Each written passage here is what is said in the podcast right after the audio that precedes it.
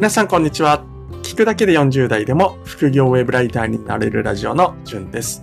この放送はウェブライターとして実際に僕が経験したことや得たノウハウなどを毎日発信しています。副業ウェブライターに興味のある方はヒントを得られると思いますので、ぜひ聞いてみてください。はい。2021年12月1日水曜日ですね。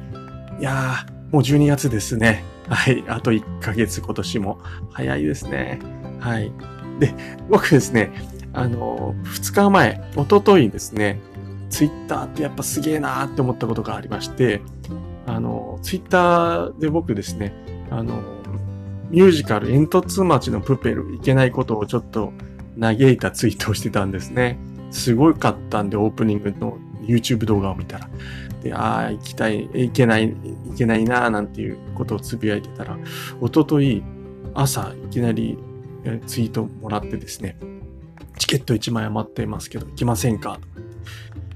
僕なんか1、2分で返信したらしいんですけども、まあ、ちょっと迷った後、いや、これ行かないと絶対後悔するなと思って、その方にリプライしてですね、あの、実際現地で待ち合わせて、ミュージカル見てきました。最高でしたね。はい。いや、もうほんとツイッターってすごいなと思ったのが、まあそういう形で繋がってですね。まあその方とはですね、仲良くなって、ちょっとその後、食事飲みに行ったりして、はい、楽しんできましたというお話で、すいません。一応ちょっとツイッターの話なので、えー、最初にツイッター、ちょっと思いついて話しちゃいました。で、本日はですね、まあそういったウェブライターがツイッターをやるときの3つの注意点ということについて、えー、お話をしていきたいと思います。この放送は、ウェブライターがですね、ツイッターのをやるときの、まあ、注意点ってあるっていう疑問を持った人に向けた、えー、放送です、えー。ウェブライターはですね、結論から言うと、ツイッターをやるべきだと僕は思っているんですけれども、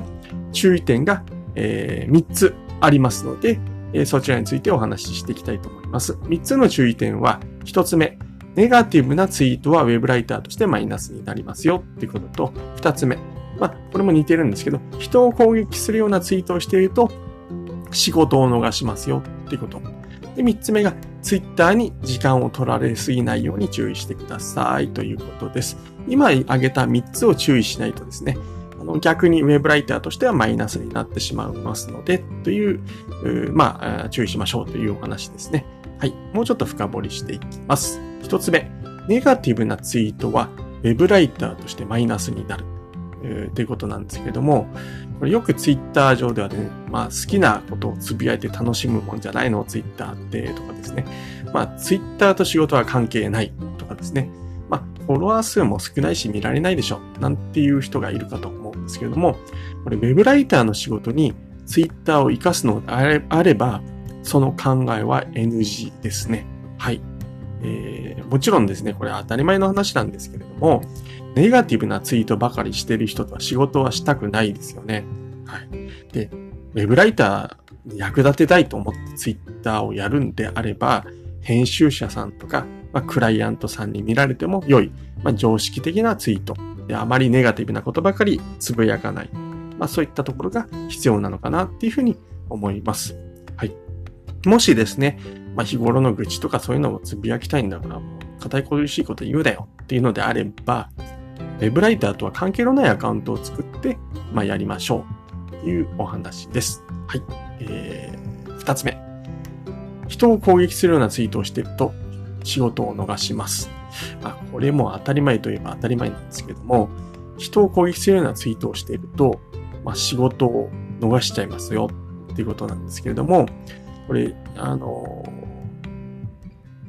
先に説明したネガティブなツイート、これよりよっぽどタッチが悪いですよね。で、もし逆の立場であなたが編集者さんだったら、まあ人をこ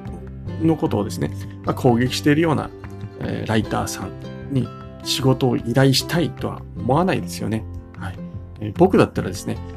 仕事はもちろんなんですけども、そもそもそんな人とはちょっと関わり合いになりたくないな、なんていうふうに思います。はい。で、以前ですね、あの、僕ですね、まあ逆に依頼された側だったんですけども、あのウェブライター案件を、DM でもらったんですよね。で、ただ依頼主のですね、ツイッターを見たら、まあなんかその、見た目のことを言うのはどうかと思うんですけど、まあちょっと、コアモテの方がサングラスをしてですね、で、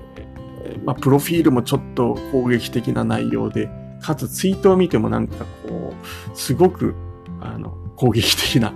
感じの方だったんですね。これ、な、なんなんだろうなと思ったんですけど、まあ、もちろんですね、そんな人からの、あの、依頼はお断りというか、まあ、もそもそも、あの、返信すらしてないんですけども、はい。なので、あの、まあ、どうですかね、その、下品とか攻撃的なツイートばかりしてる人、まあそんな方、あまあまあいないと思うんですけど、まあこういうことを聞いている人は。まあただ、たまにですね、どうしてもこう、なんか、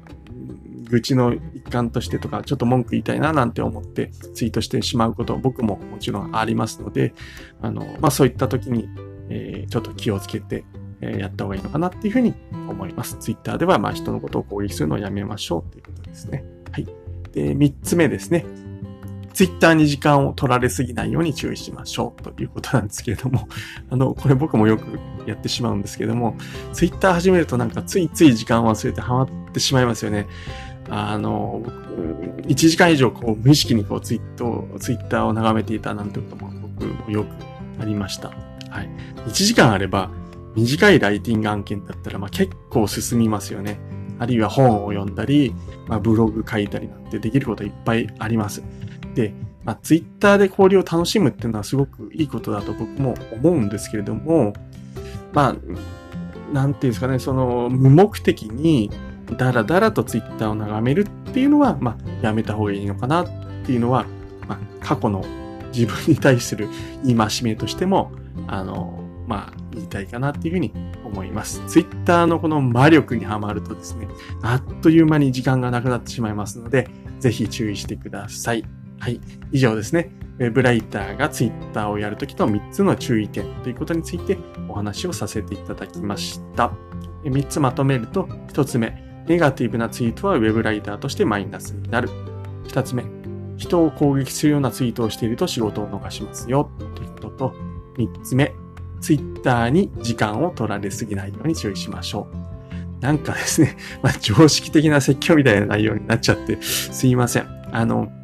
ツイッターはもちろんですね、あの、自由です。えー、僕はですね、人を傷つけない範囲内では、まあ、自由だというふうに思っています。まあ、ただですね、えー、今日話した内容は、まあ、仕事と、まあ、プライベートのですね、まあ、境界線がどうしても曖昧ななりが、曖昧になりがちな、ウェブライターとしての、まあ、ツイッターアカウントをやるときの注意点ということで、あの、聞いていただけたらな、というふうに思いました。はい。で、そういった意味ではですね、あの、あまりにも、まあ、プライベートな内容ばかりのツイートで、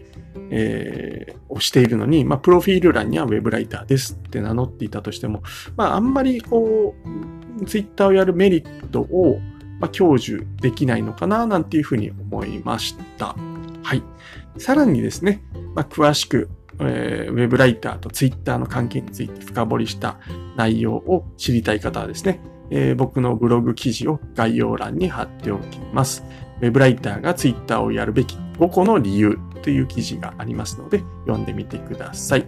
え、本日は配信を聞いていただきましてありがとうございました。今後も副業ウェブライターとして得たタイムリーな情報を発信していきたいと思いますので、聞き逃したくない方はフォローしてみてください。後で聞き返したいという人はですね、いいねボタンを押しておくと記録が残るし、僕も喜びます。